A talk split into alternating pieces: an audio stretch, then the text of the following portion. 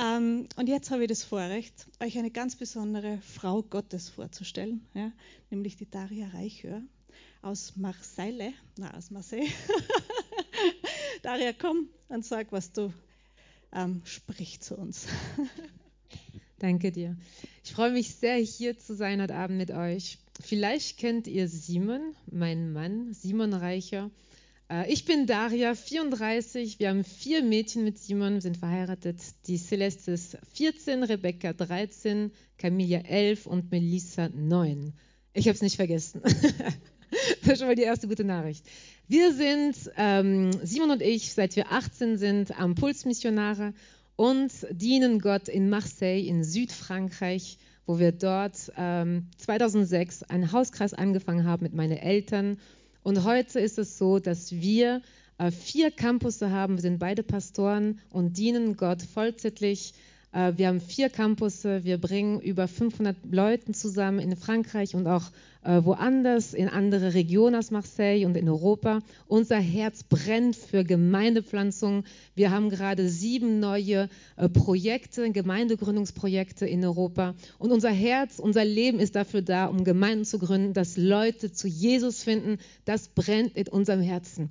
Und es geht uns gut und, und heute ist es so, dass, dass die Gemeinde, es geht, es geht die Gemeinde gut und alles läuft super, aber wir sind doch einverstanden, dass das Leben immer nicht einfach ist, oder? Kennt ihr da das, dass ihr manchmal auch durch Stürme geht? Kennt ihr das? Ich habe gemerkt, wir haben alle zwei Dinge gemeinsam. Das erste, wir gehen alle durch Stürme. Das ist schon mal klar. Das zweite aber, und da ist die Hoffnung, alles, alle Stürme ziehen vorüber. Ein Sturm bleibt nicht ewig. Habt ihr das schon mal gemerkt? Dass auch in der Natur, wenn wir es beobachten, ein Sturm bleibt dann nicht immer am gleichen Ort für die Ewigkeit. Es kann extrem kräftig sein, es kann alles zerstören, da wo es hinzieht. Aber eins ist klar, der Sturm bleibt nicht immer am gleichen Ort. Der Sturm zieht vorüber, er geht vorbei. Egal, was er zerstört, egal, was er macht. Und das ist genau gleich in unserem Leben. Wir können Schwierigkeiten erleben, wir können schwierige Momente haben im Leben, aber die bleiben nicht ewig. Und das ist die gute Nachricht. Erstens, wir gehen alle durch Stürme. Und zweitens, der Sturm zieht vorüber. Und das ist die Hoffnung. Habt ihr schon mal gedacht oder vielleicht mal sogar gesagt, dieser Satz, das ist nicht fair? Und das vielleicht noch mehr die letzten zwei Jahren, oder? Das ist nicht fair. Das haben wir jetzt oft vielleicht gedacht oder gesagt. Vielleicht bist du durch Schwierigkeiten gegangen, wo du dir auch das gedacht hast, das ist nicht fair. Als ich neun Jahre alt war und eine Truppe von Typen mich umkreist haben nach der Schule und mich sexuell Missbrauch haben, habe ich mir gedacht, das ist nicht fair. Als ich ein bisschen später mein fünfmonatig, fünfmonatiges Baby in meinen Arm halte, die ganz blau war, nicht mehr geatmet hat, habe ich mir gedacht, das ist nicht fair. Als meine Tochter, die zwei Jahre alt war, wo wir gerade am Evangelisieren waren, am alten Hafen in Marseille, vor meinen Augen fast entführt wurde, habe ich mir gedacht, das ist nicht fair. Als schon zum zweiten Mal meine erste und meine vierte Tochter zwei Monate und drei Monate zu früh gekommen sind, dramatische Schwangerschaft, dramatische Geburt, wo mein Baby mit 960 Gramm intubiert wurde, weil sie nicht mehr geatmet hat, und ich leben zwischen Leben und Tod war, habe ich mir gedacht, das ist nicht fair. Als ich eine Nacht nach sechs Jahren Leid, nonstop, ich keine Kraft mehr hatte und ich stand vom Fenster und meine Kinder waren gerade am Schlafen und Simon auch. Ich stand vom Fenster und zum ersten Mal in meinem Leben war ich versucht zu springen, weil ich keine Kraft mehr hatte. Habe ich mir gedacht, das ist nicht fair obwohl ich meine Kinder liebe, obwohl ich Simon liebe, obwohl ich verliebt bin in Gott, habe ich zum ersten Mal die Versuchung gehabt, alles loszulassen, weil ich keine Kraft mehr hatte zu leiden. Und da habe ich mir gedacht, das ist nicht fair. Ich bin nicht da, um euch meinen, meinen ganzen Leid in dem Gesicht zu werfen und euch sagen, wie schlimm mein Leben war. Und vielleicht bist du da und denkst dir, oh Mann, du weißt gar nicht, was ich alles erlebt habe. Und ich habe das erlebt und das und das war viel schwieriger und ich habe diese Person verloren und ich wurde verlassen. Oder vielleicht bist du da und denkst dir, boah, ich habe noch nie so viel erlebt und ich habe gar nicht so viel gelitten. Du bist eine andere, eine, du kommst aus einer anderen Welt vielleicht. Wir sind nicht da, um, um Leid zu vergleichen, weil wisst ihr was? Leid kann man nicht vergleichen. Wenn man leidet, dann leidet man. Egal in was für einem Bereich, egal wie, wie, was du vielleicht von dir selbst denkst heute. Leid ist Leid. Aber wisst ihr was? Ich bin auch nicht da, um euch eine traurige Geschichte zu erzählen. Aber ich bin, ich bin da, um euch eine Geschichte von Hoffnung zu erzählen. Wisst ihr warum? Weil Gott, der Allmächtige, ist mir begegnet in jede einzelne von dieser Geschichte. Und wisst ihr was? Ich habe noch nicht alles erzählt. Ich habe so viele so vieles Leid haben wir erlebt, erlebt mit, mit Simon und mit den Kindern. Aber Gott ist mir in jede einzelne von dieser Geschichte begegnet. Als ich geboren bin, hat mich mein Vater zum ersten Mal in die Arme gehalten im Krankenhaus. Und mein Papa, er ist Pastor und Missionar. Und er hat mich angeschaut und er hat gesehen im Geist, wie auf meine Stirn geschrieben, eingraviert ist, für Gott ist nichts unmöglich. An dem Moment hat der Heilige Geist ihm gesagt, dass mein Leben nicht einfach wird aber dass Gott sich verherrlichen wird durch mein Leben. Und das heißt, die ganze, meine ganze Kindheit hat mein Vater mir gesagt, Daria, vergiss nicht, für Gott, für mich, für Gott ist nichts unmöglich. Und er hat es mir jeden Tag gesagt, jeden Tag, mein Papa, Daria, vergiss nicht, für Gott ist nichts unmöglich. Ich war schon fast genervt. Papa, ich habe es verstanden. Ich weiß, für Gott ist nichts unmöglich. Ich wusste noch nicht, warum das so wichtig war, dass er mir das gesagt hat. Aber er wusste das, weil Gott hatte ihm das schon gesagt, dass ich durch Schwierigkeiten gehen würde. Ich wusste das nicht. Aber er hat es gewusst und er hat es mir gesagt und es war in mir. Ich wusste in mir, erstmal war ich so verliebt in Jesus, seit ich Kind bin, aber ich wusste tief in mir, Gott kann alles. Für ihn ist nichts unmöglich, egal die Schwierigkeiten, egal was ich durchmachen werde, er kann alles. Als ich neun Jahre alt war, als das passiert ist, ich wurde sexuell missbraucht. Zum ersten Mal war ich konfrontiert mit Sexualität, schlechte Sexualität. Ich weiß nicht mehr, wie ich da weggerannt bin. Ich habe es geschafft, da zu fliehen, nachdem das passiert ist. Ich bin weggerannt. Ich habe mich so schlecht gefühlt. Ich habe geweint. Ich habe mich dreckig gefühlt. Ich habe mich schuldig gefühlt. Ich bin nach Hause gerannt. Ich habe es geschafft bis zu Hause. Und wir hatten eine Regel bei uns zu Hause. Das war alles zu sagen, transparent zu sein. Wir haben so viel gelitten. Meine Eltern, Missionare, Pastoren, wir sind nach Marseille gezogen. Ich bin eigentlich in Deutschland geboren. Und als wir nach Marseille gezogen, weil wir wollten Gott dienen, meine Eltern wollten Leute helfen und Jesus bringen. Und wir sind da aufgewachsen im schlimmsten Viertel von dieser Großstadt, da wo die Mafia war. Und wisst ihr was, dieser Viertel wurde zerstört von Deutschen im Krieg, im Zweiten Weltkrieg. Und da waren Tausende von Menschen, die gestorben sind. Und wir waren die erste deutsche Familie wieder vor Ort, die, ja noch, die noch dazu Jesus bringt. Es war Chaos. Die haben unsere Autos verbrannt. Die haben uns 15 Mal das Haus leer geräumt. Die haben uns angespuckt in der Schule. Und schließlich, das Schlimmste ist passiert. Die haben mich sexuell missbraucht. Und als sie das gemacht haben, haben die zu mir gesagt, du bist die Deutsche, du bist die Christin, wir wollen dich nicht hier. Ich habe das zu meinen Eltern gesagt. Ihr könnt euch vorstellen, wie meine Eltern sich gefühlt haben. Mein Papa hat geschrien, war wütend, hat geweint, meine Mama, die haben zu Gott geschrien, hat Gott, wir haben gesagt, alles, wir können alles durchmachen, egal. Die können unsere Autos verbrennen, die können unser Haus nehmen, egal, aber nicht die Kindern. Warum die Kindern? Und die waren zwar verzweifelt, aber wisst ihr, was sie gemacht haben? Die haben etwas gemacht, was mein Leben gerettet hat. Die haben für mich gebetet, obwohl die Emotionen fertig waren. Meine Eltern haben für mich gebetet. In der Sekunde, wo die die Hände auf mich aufgelegt haben, bin ich am Boden gefallen. Ich habe ein Buch geschrieben vor kurzem. Es, es ist ja auch hier auf Deutsch. Drüben habe ich einen Tisch für später. Und da erzähle ich auch diese Geschichte. Und als ich das Buch geschrieben habe, wollte ich das wirklich, dass es auch ganz genau ist. Ich habe meine Eltern gefragt, wie war das von eurer Seite? Wie habt ihr das erlebt? Die haben mir gesagt, wir haben für dich gebetet, du, du hast gezittert vom ganzen Körper, hast geschrien, bist am Boden gefallen. Und ich habe die Erinnerung bis heute, dass ich wie in Wolken gefallen bin. Als ich am Boden lag, ich lag 30 Minuten. Als ich am Boden lag, sah ich eine Hand in meiner Hand. Und ich wusste in der Sekunde, dass es die Hand von Jesus ist. Dann sagt mir Jesus, Daria, komm mit mir.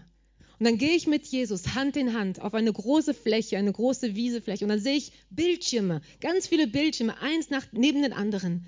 Und dann gehe ich mit Jesus vor dem ersten.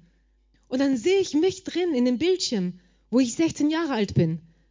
Und dann sehe ich mich auf Bibelschule gehen mit 16. Im nächsten Bildschirm sehe ich mich, meinen Ehemann dort kennenlernen, meinen zukünftigen Ehemann mit 16. In dem nächsten sehe ich mich mit 18 heiraten und im Dienst gehen mit meinem Mann. Und dann sehe ich irgendwann, dass ich das Werk von meinen Eltern übernehmen werde, die Gemeinde und das Werk. Und dann sehe ich mich auch, wie ich vor Gefangenen im Gefängnis predige. Und das bis zum letzten Tag meines Lebens auf der Erde. Und dann kommt Jesus, geht auf die Knie, schaut mich in die Augen und sagt und fragt mir, Daria, gefällt dir dieses Leben? Ich war neun Jahre alt. Ich sage zu Jesus, Jesus, das ist mein Traumleben. Es ist so cool und mein zukünftiger Ehemann schaut so gut aus und ich will dieses Leben.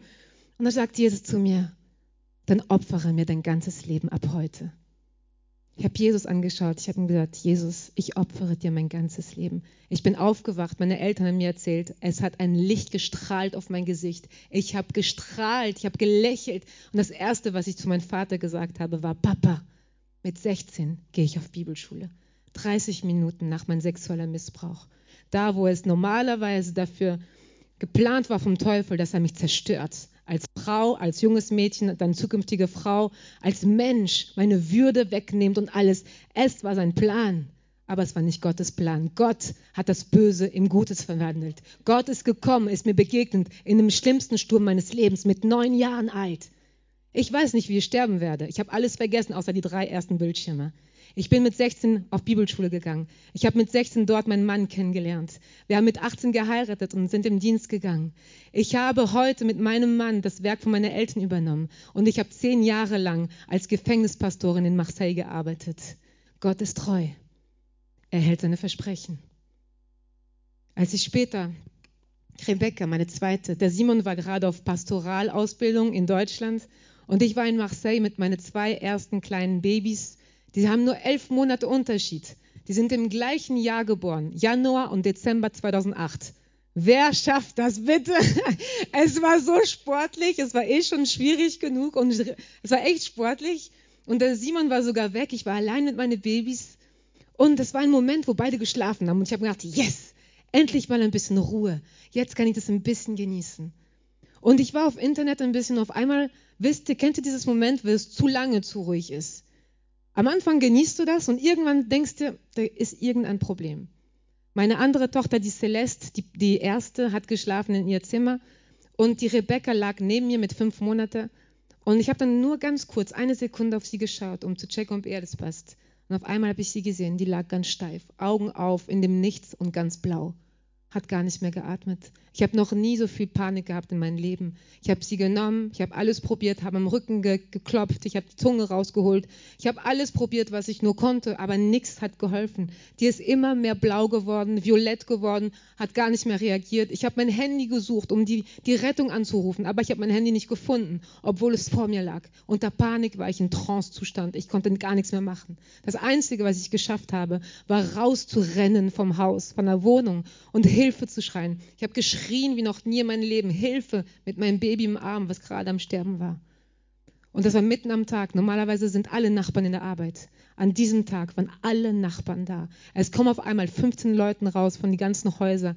Die kommen raus, rufen die Rettung. Es waren drei Wagen, die kommen sind. Die haben die ganze, die ganze Straße gesperrt und, und ich war da. Ich habe gar nichts mehr gesehen. Ich war nur in Panik. Eine alte Dame kommt zu mir und sagt mir, ich nehme das Baby. Ich will nicht, dass es in, in ihren Armen stirbt. Das ist das Schlimmste, was eine Mama erleben kann.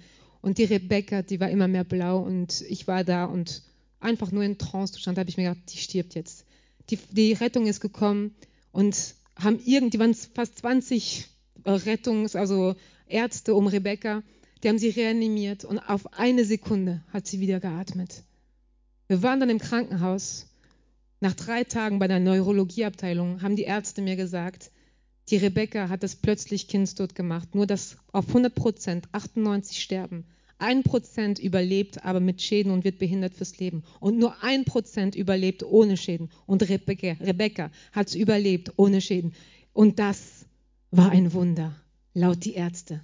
Gott ist mir begegnet in dem schlimmsten Fall. Und wisst ihr, was ich daraus gelernt habe? Manchmal oder oft eigentlich, wenn man leidet, sieht man einfach nur das Leiden. Man sieht einfach nur die Schwierigkeit. Man sieht das Sturm, man sieht, wie schwierig das gerade ist. Mit Rebecca, ich konnte nichts sehen. Mir war komplett egal, wer mir hilft. Ich habe einfach Hilfe gebraucht. Ich wollte, dass jemand meine Tochter rettet. Ich war da ganz allein. Simon war weg. Ich musste das managen. Die Celeste ist aufgewacht, hat geschrien und Rebecca war da am Sterben. Ich habe nur auf diese, auf, auf diese Situation geschaut. Aber Gott, er schaut nicht nur auf diese Situation. Er schaut nicht nur auf das Problem. Er sieht höher als wir. Er sieht größer als wir. Seine Gedanken sind nicht unsere Gedanken. Seine Wege sind nicht unsere Wege. Jesaja, Jesaja 55, Vers 8 und 9. Denn meine Gedanken sind nicht deine Gedanken und deine Wege sind nicht meine Wege, spricht der Herr. Wie der Himmel hoch über der Erde ist, so sind meine Wege über deinen Wegen und meine Gedanken über deinen Gedanken. Er sah Abraham als Vater eine Menge, als er noch keine Kinder hatte. Er sah die Taube mit dem Ölzweig mitten in der Flut.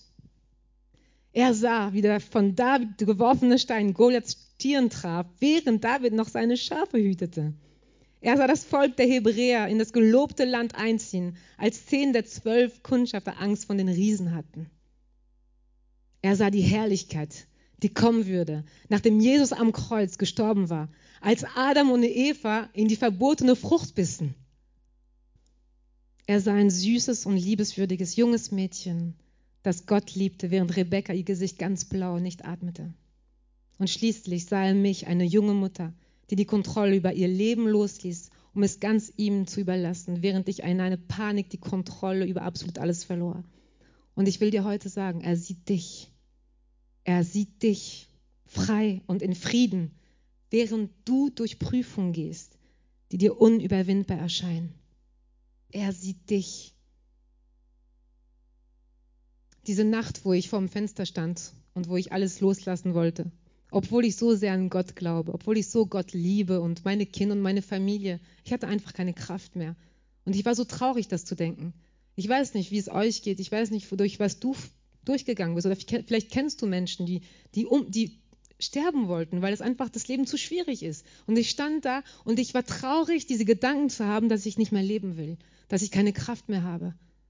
Ganz allein habe ich nur geweint und geweint. Und ich dachte, Herr, ich habe keine Kraft mehr. Und auf einmal ist Gott mir begegnet. Ich habe eine ganz sanfte Stimme gehört in mein Herz, in mein geistliches Ohr. Habe ich 1. Korinther 10, Vers 13 gehört, du wirst nicht über deine Kraft versucht werden.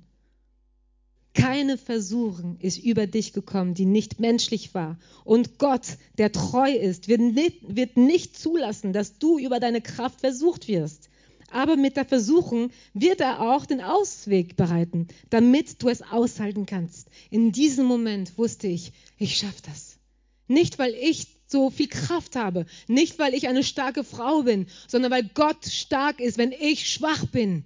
Weil ich es schaffen kann, weil er da ist, nicht weil ich so gut bin. In dem Moment war ich mehr als schwach. Ich war keine starke Frau. Ich war keine Powerwoman oder keine Power-Preacherin oder keine Ahnung. Ich war einfach da und ich konnte nicht mehr. Ich wollte sterben vor lauter Leid. Ich konnte nicht mehr. Und Gott ist gekommen und er hat mir gesagt, Daria, alles, was du erlebst, das schaffst du. Nicht, weil du so stark bist, sondern das schaffst du, weil ich bin mit dir. Weil egal, was du erleben wirst, ich habe dir die Kraft gegeben dafür. Und du wirst es aushalten, du wirst es schaffen. Das hat mir so viel Mut gegeben in dieser Sekunde, als ich diese Stimme vom Heiligen Geist gehört habe. Diese sanfte Stimme. Nicht wie, wie ein Feuer, nicht mit einer lauten Stimme, nicht mit einer Engel, was auf einmal kommt. Eine ganz sanfte Stimme. Es war ruhig im Haus. Ich stand vor diesem Fenster. Und ich habe zu Gott gesagt, okay, okay, Gott, ich mache das mit dir. Wenn du sagst, ich habe noch Kraft, dann habe ich noch Kraft. Wenn du sagst, du gibst mir diese Kraft, dann nehme ich sie an und ich schaffe das und ich lebe weiter. Aber ich habe zu Gott gesagt, bitte, lass es endlich zu Ende werden. Lass es endlich zu Ende kommen mit die ganzen Leiden. Ich kann nicht mehr. Im Moment habe ich mir echt gedacht, dass es zu Ende sein wird. Aber das war noch nicht zu Ende. Ich kann jetzt nicht alles erzählen, weil, weil es so viele Geschichten sind. Aber wir sind durch sechs Jahre Horror Jahre gegangen. Nach, dieses, nach diese ganzen Geschichten, auch mit meinen Kindern. Die Camilla, die wurde fast entführt am alten Hafen. Als ich sie gesehen habe, die, das war ein, ein Ehepaar, zwei Menschen, ganz, ganz dunkel, ganz finster. Ich habe die von Weitem gesehen und ich habe schon gemerkt, als ich sie angeschaut habe, habe ich mir gedacht, boah, die schauen richtig traurig aus schon richtig böse aus. Die haben mir leid getan. Und als ich gesehen habe, dass die zu meiner Tochter gehen, die ein paar Meter von mir war, und die den Arm, Vorarm geschnappt haben, der Mann hat geschaut und die Frau die hat meine Kleine genommen und ist auf einmal weggerannt mit ihr. Und ich wusste in dem Moment, in der Sekunde wusste ich, Gott hat mir gesprochen. Ich habe eine Stimme gehört vom, vom Himmel, der mir gesagt hat, wenn du jetzt nicht rennst, dann wirst du deine Tochter nie wiedersehen. Und ich habe zu Gott innerlich gesagt, wenn ich, ihr kennt ja diese Leute, ich, wenn ich Panik habe, dann bin ich paralysiert. Ich habe gar nichts. Ich kann gar nichts mehr machen. Manche Leute sind super Leute, die können auf einmal, wenn die paniken, die denken an alles, dag, dag, dag. Und ich bin genau das Gegenteil. Wenn ich Panik habe, dann schaffe ich gar nichts mehr. Dann bin ich da und ich kann mich nicht mehr bewegen. Ich bin wie paralysiert. Und ich habe meine Tochter gesehen, die gerade entführt wird. Und Gott sagt mir, wenn du nicht, jetzt nicht rennst, dann siehst du sie nie wieder. Und ich habe gedacht, Herr, wie soll ich jetzt rennen? Ich kann mich nicht bewegen. Ich sehe gerade, ich hatte, wie sagt auf, auf Französisch sagt man ähm, Chair de Poule, ich hatte Gänsehaut, Gänsehaut vom Kopf bis zum Fuß. Und ich wusste, wenn ich jetzt nichts mache, dann sehe ich mein Kind nie wieder. Und das war genau gerade in der Zeit in Marseille, wo dieses ganze äh, die äh, Entführung war wegen Pädophilie, also Menschenhandel und Kindermenschenhandel für Pädophilie und so. Und es war richtig gerade äh, krass in Marseille. Und, und auf einmal spüre ich, wie eine Kraft kommen vom Himmel, dass mich richtig von Kopf bis zum Fuß, ich kriege Gänsehaut und ich kriege wie eine übernatürliche Kraft in mir und fange an zu rennen wie noch nie in meinem Leben. Und ich habe es geschafft. Ich habe sie wieder weggerissen von dieses Ehepaar und die ist heute mit uns. Gott hat sie bewahrt. Gott ist mir begegnet in dieser Situation. Ein bisschen später war das so, dass ich eine schwere Lungenembolie hatte und mein Herz war kurz vor, vom Stoppen. Ich lag auf, auf meinem Sterbebett nach einer Missionsreise in Deutschland mit Simon. Mit 25 mussten wir uns auf Wiedersehen sagen, haben die Ärzte mir gesagt. Du hast nur noch zehn Minuten zu leben, wegen einer, einer schweren Lungenembolie. Kurz danach, Gott ist mir begegnet. Ich habe es überlebt. Kurz danach, und ich sage das alles ganz schnell, haben die mir entdeckt, dass ich einen Tumor hatte. So groß wie eine Grapefruit. Und die haben mir gesagt, ich muss, so, ich muss operieren, weil das könnte ganz gefährlich sein. Später, ein Jahr später nicht mal, haben sie mir, die Ärzte mir erfahren, dass ich eine unheilbare Krankheit habe und dass ich jederzeit blind werden kann, jederzeit sterben kann, jederzeit ähm, Herzinfarkt haben und so weiter und so weiter. Und ich war da, okay, Herr, was passiert? Wann hört's auf? Wann ist der Sturm vorbei? Und Gott hat mir gesagt, Gott ist mir begegnet und daher, wie soll ich mit dir ein Wunder machen, wenn du eine Krankheit hast, die die Menschen heilen kann? Und ich war da in meinem Zimmer, ich war, Herr, das stimmt. Wie cool ist das denn, eine unheilbare Krankheit zu, zu haben, dass du dich verherrlichen kannst? Und ich war da, Herr, ich bin bereit, heile mich, mach ein Wunder jetzt sofort in diesem Zimmer und heile mich im Namen Jesus.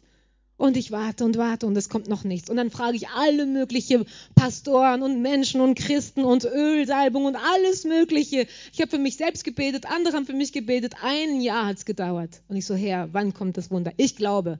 Ich glaube fest daran, dass du es kannst. Menschen, die für mich glauben, auch fest daran. Wo bist du? Ich warte. Nach einem Jahr. Und es war ein schwieriges Jahr, weil ich musste mich jede, jeden Tag spritzen. Mein ganzer Körper war blau. Nach einem Jahr war ich in diesem Büro von dem Oberarzt in, in dem Krankenhaus. Und der Arzt schaut mich an, schaut die Resultate. Ich musste jedes Monat im Krankenhaus. Der schaut die Resultate an, schaut mich an, schaut die an. Fünf Minuten war es so. Ich so, was ist los? Sterbe ich jetzt oder was passiert? Sagt er, es ist noch nie passiert in meine ganze Karriere als Oberarzt. Die Krankheit ist nicht mehr da. Gott hat sich verherrlicht. Er hat ein Wunder gemacht, weil es war eine unheilbare Krankheit für Menschen. Es war nicht möglich. Er, der Arzt selber hat mir gesagt, ich habe ihm gesagt, okay, das heißt, ich bin ein Wunder oder was? Und er so, ja, wissen Sie, ich bin Doktor, ich darf das eigentlich nicht sagen, so krass, aber ganz ehrlich gesagt, Sie sind geheilt. Und dann hat er noch gemacht, lass uns noch drei Monaten das alles mal nachchecken. Und so, ich so, okay, kein Problem, ich komme in drei Monaten wieder. Und er hat es dann bestätigt, ich habe die Krankheit nicht mehr. Und Jesus hat mich geheilt. Er ist mir begegnet in dem tiefsten Moment meines Lebens. Ich weiß nicht, wie es dir geht. Ich weiß nicht, was deine Wellen sind heute. Was ist heute dein Sturm? Ich will nicht nur meine Geschichte erzählen, um, um euch vielleicht jetzt ein bisschen zu ermutigen. Wow, Wunder gibt es noch. Ja, es ist schön, aber es ist nicht nur das, sondern wie geht es dir? Wie schaut gerade dein Leben aus? Was ist gerade dein Sturm in dein Leben? Wisst ihr, da ist eine Geschichte in der Bibel, die liebe ich so sehr. In Markus 4. Ich werde es nicht lesen, aber ich werde es erzählen. Markus 4, Vers 35 bis 40. Der Jesus hat gelehrt den ganzen Tag, hat gepredigt, sagt zu den Jüngern, Jüngern, wir fahren jetzt auf der anderen Seite des Ufers. Am nächsten, am, auf der anderen Seite fahren wir jetzt mit dem Boot.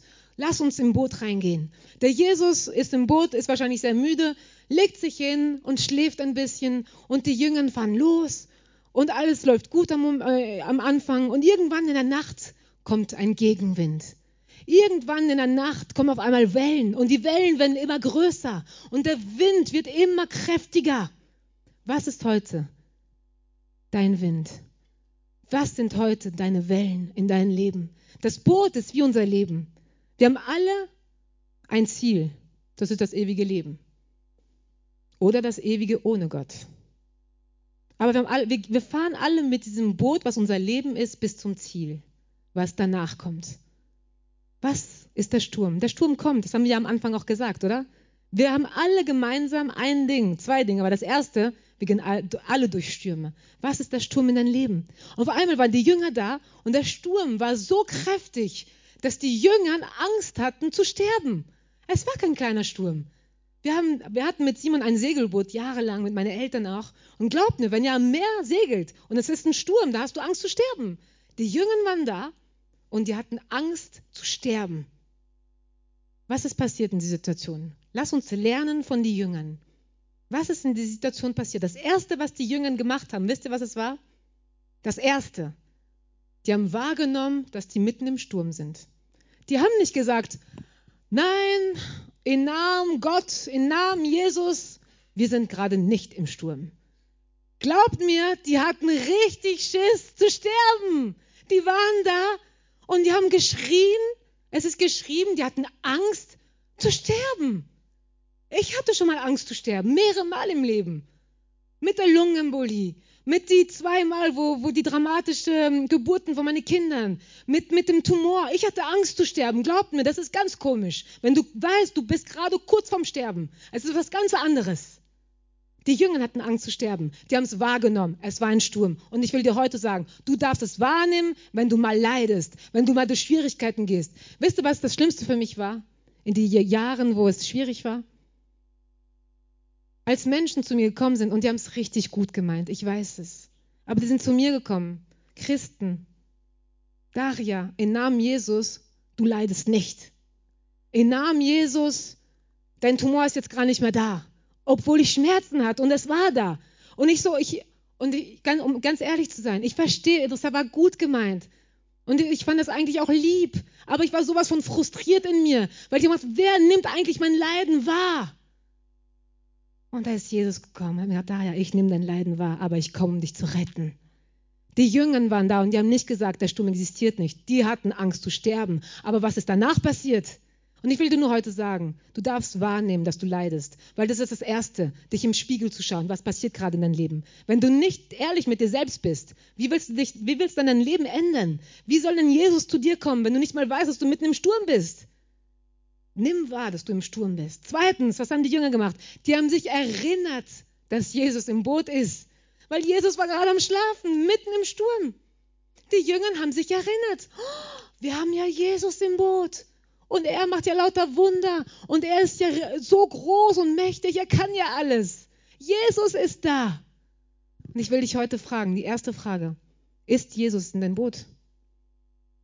Jesus ist in dein Boot am Tag, wo du ihn eingeladen hast in dein Leben. Am Tag, wo du zu ihm gesagt hast, du bist mein Herr. An dem Tag ist Jesus in dein Boot reingestiegen.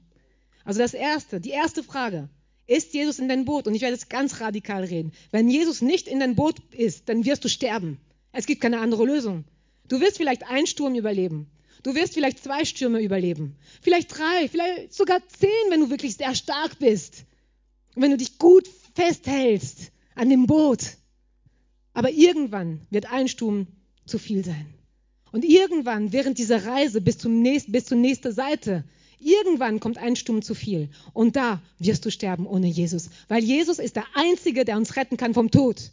Jesus ist der Einzige, der einen Sturm stoppen kann in dein Leben. Jesus ist der Einzige, der uns das Leben gibt. Er ist die Wahrheit, die, das Leben. Er ist der Einzige, der dich retten kann vom Tod. Der Einzige. Kein anderer. Nur Jesus Christus.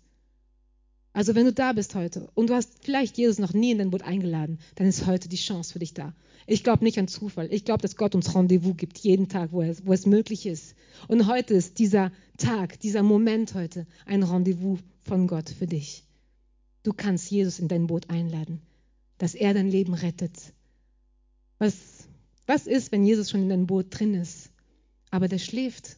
Wisst ihr, Jesus schläft nie eigentlich. Ich, ich kann mir diese Geschichte vorstellen, dass Jesus da lag und sich gedacht hat, während dem Sturm, wann kommen die endlich, die Jüngern? Wann schreien die endlich zu mir? Ich bin da und warte und ich könnte nur Bumm machen und der Sturm hört auf. Wann kommen endlich die Jünger zu mir? Aber wisst ihr, was schlafen kann?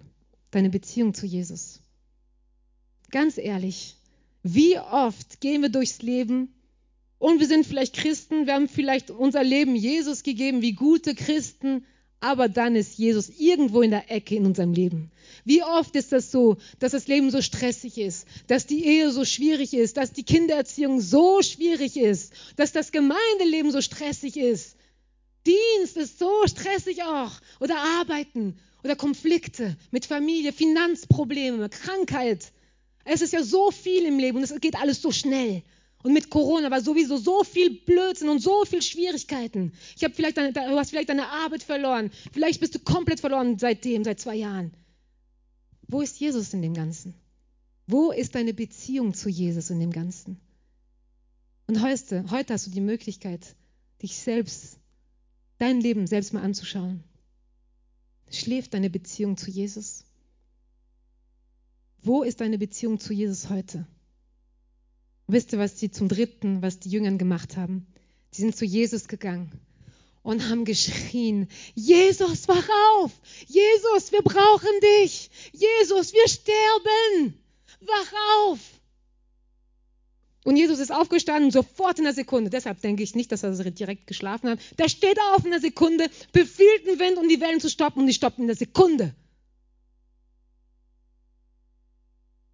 Wann hast du das letzte Mal zu Jesus geschrien? Jesus, ich brauche dich.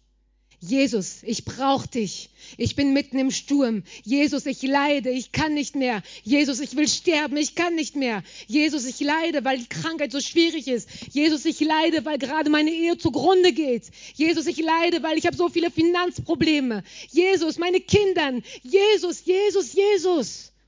Wann hast du das letzte Mal zu Jesus geschrien und ihn aufgeweckt in dein Leben, deine Beziehung zu ihm? Er wartet nur drauf. Jesus wartet drauf, dass du zu ihm schreist. Wisst ihr, was ich gemacht habe die ganze Zeit? Ihr könnt glauben vielleicht, dass mein Leben nur Pech war. Wisst ihr, was ich glaube? Ich glaube, ich habe ein Leben lauter Wunder. Aber warum? Warum? Ich habe zu Jesus geschrien. Ich habe nicht Jesus losgelassen. Nicht einmal. Sogar an dem Abend, wo ich sterben wollte, an dem schlimmsten Moment, ist Jesus mir begegnet, weil mein Ohr offen war für Jesus. Wo ist deine Beziehung zu Jesus? Ich bin nicht besser als ihr. Ich bin eine ganz normale Frau, die sehr viel gelitten hat. Aber was ich nie verlassen habe, ist Jesus. Und auch wenn manchmal Jesus geschlafen hat in meinem Leben, meine Beziehung zu ihm, ich bin zu ihm gerannt, als ich fast gestorben bin. Und ich habe gesagt, Jesus, wach auf, ich brauche dich. Ich kann nicht ohne dich. Und genau das will ich euch sagen heute Abend. Das ist meine Message heute Abend. Vielleicht bist du mitten im Sturm, vielleicht hattest du schon Stürme und heute ist es vielleicht ruhiger, aber vielleicht hast du diese ganzen Stürme nicht verarbeitet. Wo ist Jesus in dem Ganzen? Wo ist Jesus in deinem Leben? Es ist vielleicht die Zeit, heute Abend ihm zu sagen, Jesus, ich brauche dich. Steh auf. Steh auf, weil du bist der Einzige, der die Macht hat, diesen Sturm zu stoppen. Jesus ist der Einzige, der die Macht hat, deinen Sturm zu stoppen, wie er meine Stürme gestoppt hat. Nach diesen sechs Jahren purer Leid, wo Jesus immer gekommen ist, wo Gott sich immer verherrlicht hat, weil meine Kindern geht's gut heute, mir geht's gut heute, ich bin geheilt und hier für euch.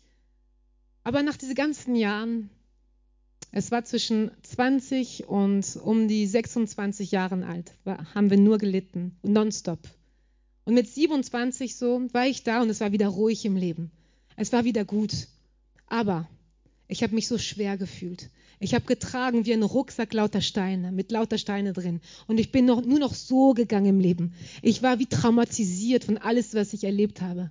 Und mir ging es richtig schlecht. Ich hatte auch fast 50 Kilo zugenommen. Physisch habe ich getragen, was ich innerlich in meine Seele getragen habe.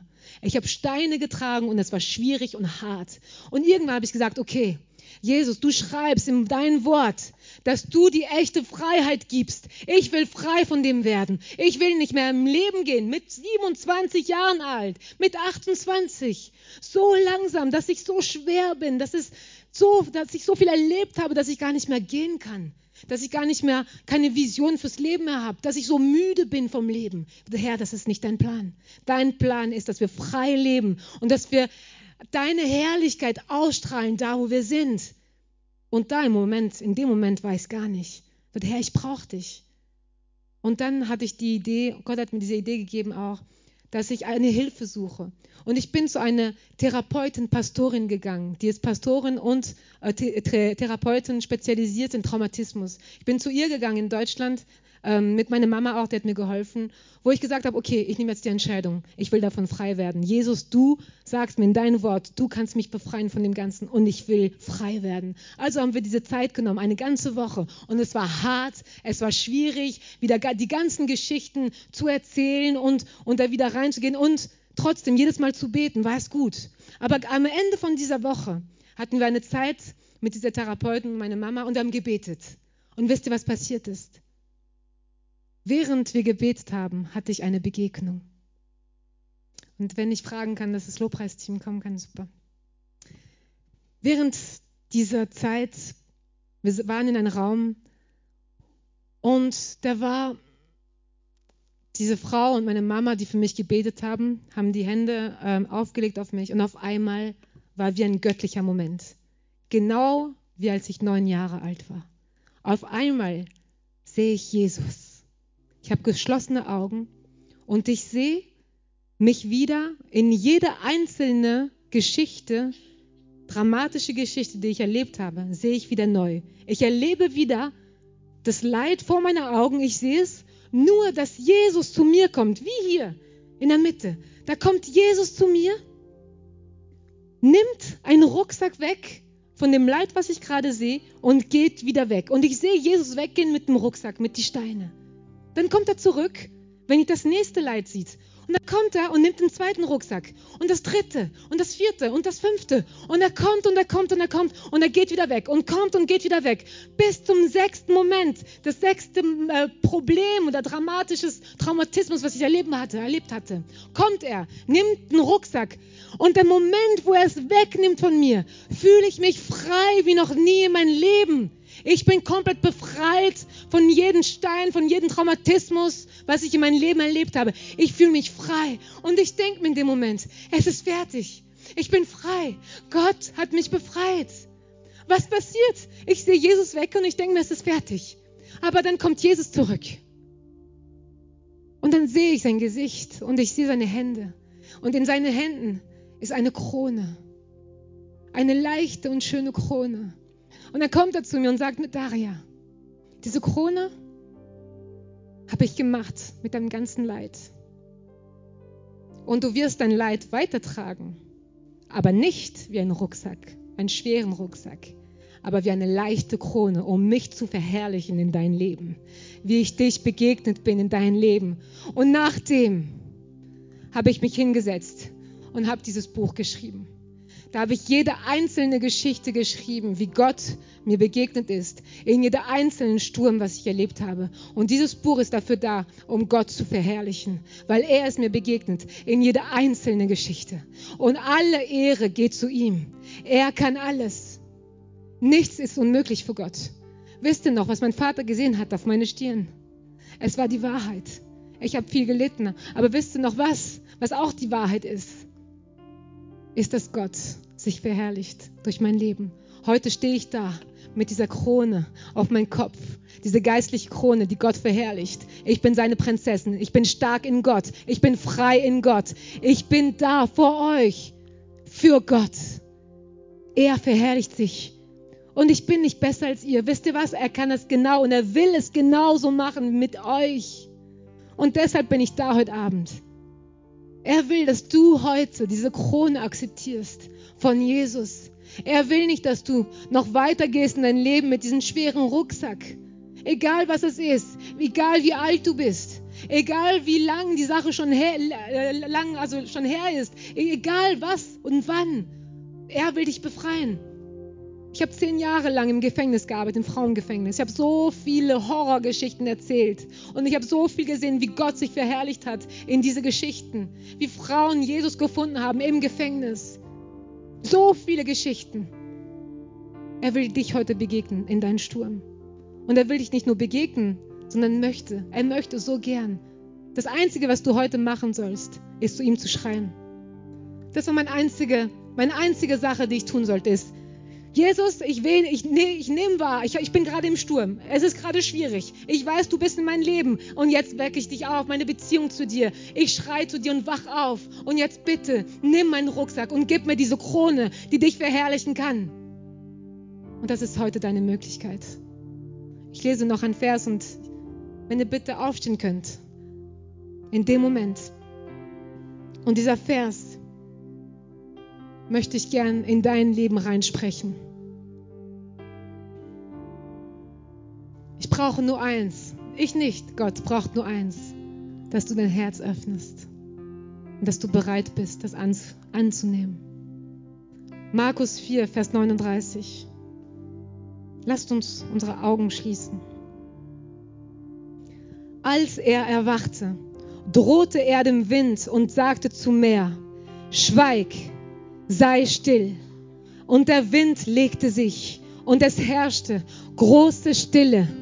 Und ich möchte gern, dass du jetzt an diesem Sturm denkst, was gerade in deinem Leben ist, dass du jetzt vor deinen Augen diese Schwierigkeit hast, diesen Traumatismus oder diesen Sturm, wo du gerade mittendrin bist, was stark ist, wo du Angst hast zu sterben.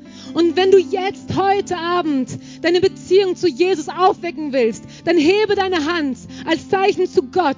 Er sieht dich. Er sieht da, wo du bist. Danke. Danke, danke. Er sieht dich. Er sieht die Hände sich hochheben. Und er sieht eure Situation. Er weiß, wo du gerade bist. Er kennt deinen Sturm. Er hat dich geschaffen. Und er will dich. Er will so sehr, dass du frei bist. Dass du frei im Leben gehst. Dass Jesus kommt und dir diesen Rucksack wegnimmt und dir diese Krone der Herrlichkeit Gottes gibt. Und jetzt werde ich nochmal dieses Wort Gottes in dein Leben proklamieren. Als er erwachte, als Jesus erwachte, drohte er, dein Sturm heute im Namen Jesus, schweig, sei still. Und der Wind legte sich und es herrschte eine große Stille. Oh Jesus, danke, weil du bist mit uns heute Abend. Und ich bete jetzt, Herr Jesus, dass du kommst und dass du jetzt den Wind stillst im Namen Jesus, dass du jetzt kommst und dass du jeden Sturm jetzt in deinen Namen jetzt stillst. Im Namen Jesus, du hast die Macht. Du hast die Macht, uns zu retten. Du bist der Einzige. Du bist die Wahrheit der wegen des Lebens. Du bist der einzige Jesus, der uns retten kann vom Tod. Und heute, heute wie die Jünger im Boot, ist uns bewusst, dass du da bist. Du bist mit uns in unserem Leben. Wir haben dich eingeladen und wir wissen, wir können diese Beziehung zu dir haben. Und Jesus, wir brauchen dich. Wir brauchen dich. Und wenn du da bist und du willst zu Jesus sagen, dann sag ihm das jetzt mit deinen Wörtern. Jesus, ich brauche dich. Jesus, ich brauche dich in meine Situation. Wach auf, dass die Beziehung mit dir aufwacht. Steh auf in mein Leben, Jesus, ich brauche dich. Du bist der Einzige, der mich retten kann. Und Jesus, heute will ich dir meinen Rucksack geben. Und Jesus, heute lege ich vor deine Füßen alles, was zu schwer ist. Ich lege vor deine Füßen diesen ganzen Stein von meinem Leben, die mich verhindern, weiterzugehen. Ich lege alles vor dir hin, Jesus, weil ich weiß, dass du der Einzige bist, der mich befreien kann. Oh, Heiliger Geist, du bist da. Und ich danke dir, weil du kommst jetzt mit deinem Wind, Heiliger Geist. Du kommst jetzt mit deinem Wind und du bläst alles jetzt weg, die ganzen Stürme her, die ganzen Steine, die zu schwer sind von der Vergangenheit. Im Namen Jesus. Oh, Heiliger Geist, danke für dein Wirken jetzt in diesem Raum. Danke für dein Wirken, Heiliger Geist, in jedem einzelnen Leben hier präsent. Danke, Heiliger Geist, dein Wirken, dein Wirken, dein Wind jetzt, dein Wind, Heiliger Geist. Oh Jesus, danke für diese Krone, die du uns gibst. Die ist nicht, um uns selbst zu verherrlichen. Diese Krone ist da, um dich zu verherrlichen, Gott allmächtig. Diese Krone ist da, um dich zu verherrlichen, Gott allmächtig. Und heute Abend will ich dich verherrlichen. Mein Gott, mein Vater, Gott allmächtig, sei verherrlicht durch mein Leben, durch jede Situation, durch den Missbrauch, durch die Krankheiten, durch die Kinder fast verloren. Oh Jesus, oh Gott allmächtig, sei verherrlicht. Du bist Gott. Du bist allmächtig. Und heute Abend wollen wir unsere Stimme erheben, um dich zu erheben, weil du bist würdig. Du bist würdig, Lob und Anbetung zu bekommen. Oh Gott, du bist groß, du bist gut. Alle Ehre zu dir, Gott. Im Namen Jesus. Lass uns gemeinsam jetzt Gott anbeten und ihn danken für sein Wirken. Halleluja.